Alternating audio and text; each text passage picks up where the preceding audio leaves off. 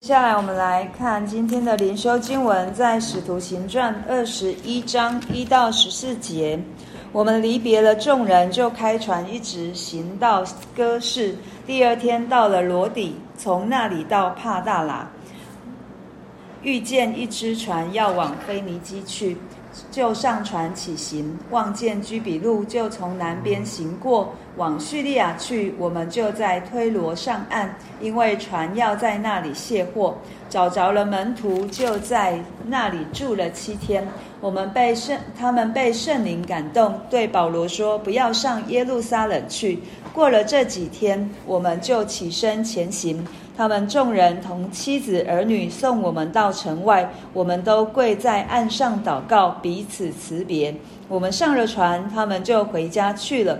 我们从推罗行进了水路，来到多利买，就问那里的弟兄安，和他们同住了一天。第二天，我们离开那里，来到该撒利亚，就进了传福音的腓力家里，和他同住。他是那七个执事里的一个。他有四个女儿，都是处女，是说预言的。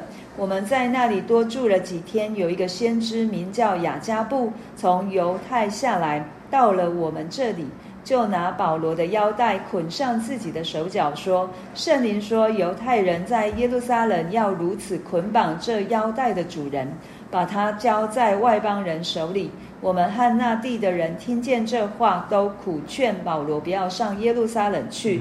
保罗说：“你们为什么这样痛哭，使我心碎呢？我为主耶稣的名，不但被人捆绑，就是死在耶路撒冷也是愿意的。”保罗既不听劝，我们便住了口，只说愿主的旨意成就变了。阿门。今天我们看到哦，保罗他们一行人从米利都继续的往前，然后到了。推罗，然后他们在推罗，因为船的要卸货，暂时的停留，就跟那地的哦、嗯、弟兄姐妹们住了七天。然后这一些弟兄姐妹受圣灵的感动，对保罗说：“不要上耶路撒冷去，因为可能圣灵也有告诉他们，保罗上耶路撒冷会遇到什么样的状况。但是保罗没有因为这样子就没有上去，因为保罗也是蒙受圣灵的感动。”保罗自己心里也明白，因为之前我们前面的经文都有读到，当他跟以弗所的长老说的时候，就已经有说到了，他也圣灵有带领他要往耶路撒冷去，在那里他仍旧会受逼迫，也会受到一些的捆锁。然后，因为这些弟兄姐妹也知道保罗还是会持续往前，就一起跪在岸上祷告。这对当时来说，其实。嗯，在公开场合，然后是跪着祷告，其实好像不是那么的平常。但是他们迫切的心，为着为着保罗即将要遇到的，然后也陪着保罗一同祷告，将自己将保罗交在上帝的手中，继续的让保罗行，按着圣灵的感动往前。然后他们到了哦多利买，他们也是在那边住了一天，然后跟弟兄姐妹一起问。要问他们的安，也跟弟兄姐妹一起同住。然后那边他们找到腓力，就是在管饭食的七个执事当中的其中一位。然后介绍了一下腓力的家庭的状况，他有四个女儿，都是说预言的。对，会也是圣灵感动，就让他们可能也对保罗说了一些话。在这里有一位。先知雅雅加布就很明白、明确的，甚至有动作，就好像我们只读的先知书，有一些先知，上帝给他们一些行动上面来表示，他也是如此。然后他用保罗的腰带来捆锁自己的手脚，代表着保罗到耶路撒冷也要受这样的捆锁，然后会把他交在外邦人的手里，就如同耶稣基督一样。所以，当我想，如果我们是在场的人，我们一定会因为爱保罗的心来劝他不要上去，不要去那里，因为明明知道你会遇到危险，为什么还要去？可是我们看到保罗的回答，我们也可以思考一下，如果现在的情况我们是保罗的话，我们会说什么样的话呢？可是我们从保罗身上，我们可以学到一件事情，就是他知道这是上帝要他做的事。他不会他虽然会因为弟兄姐妹关心他、爱他的这样的一个流泪伤心，让他感到也心里面会有伤痛，但是他仍旧仍旧是按着上帝的旨意继续的往耶路撒冷去，因为他说：“我为主耶稣的名，不但被人捆绑，就是死在耶路撒冷也是愿意的。”就是在我们看来好像很容易说出来，其实其实这。对保罗来讲，他一他是从心里面在向神说这一句话，也是在对我们说。对，因为他跟为什么保罗能够讲这样的话？其实我我认为，我个人认为有一个非常重要的前提，就是保罗跟主的关系非常的亲密。当他在大马士的路上被主耶稣摸着的时候。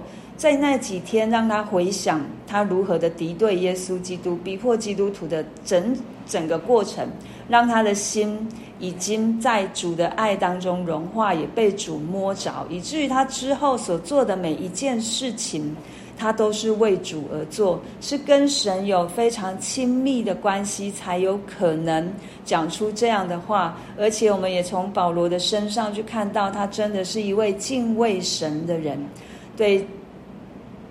不会因为人如何的劝说，或者是人如何的这样爱他的心，他就好像就看重人，就不就不看重神。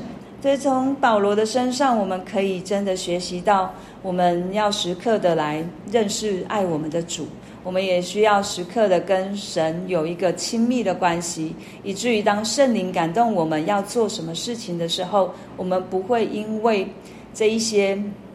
人情上面，或者是一些关心我们的人的这样的一个言语，而让我们有所怀疑，或者是有所停顿。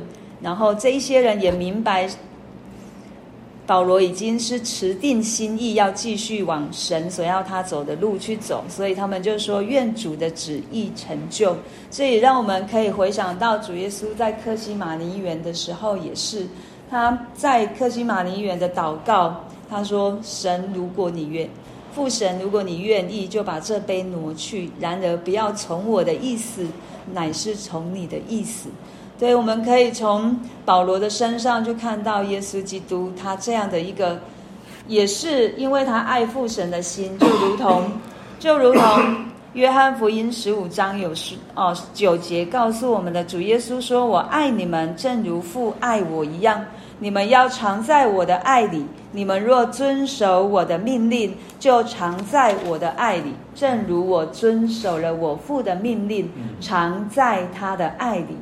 所以我们会觉得命令怎么会跟爱在一起？可是我们知道，神所要我们做的，一定是有他美好的心意在其中。即便，即便是像。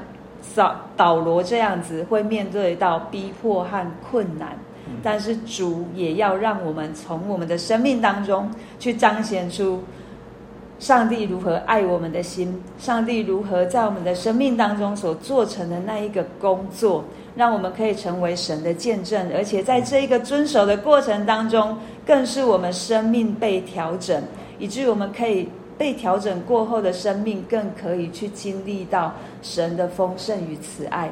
对，这是今天从保罗的身上让我一个非常大的学习。哦，我到底是要听上帝的呢，还是要听人的？然后在神的命令当中，在主耶稣所托付我的事情上面，当我去遵行了，去顺服了，我就是在耶稣基督的爱里，我就是在父上帝的爱里面。这对我来说是一个。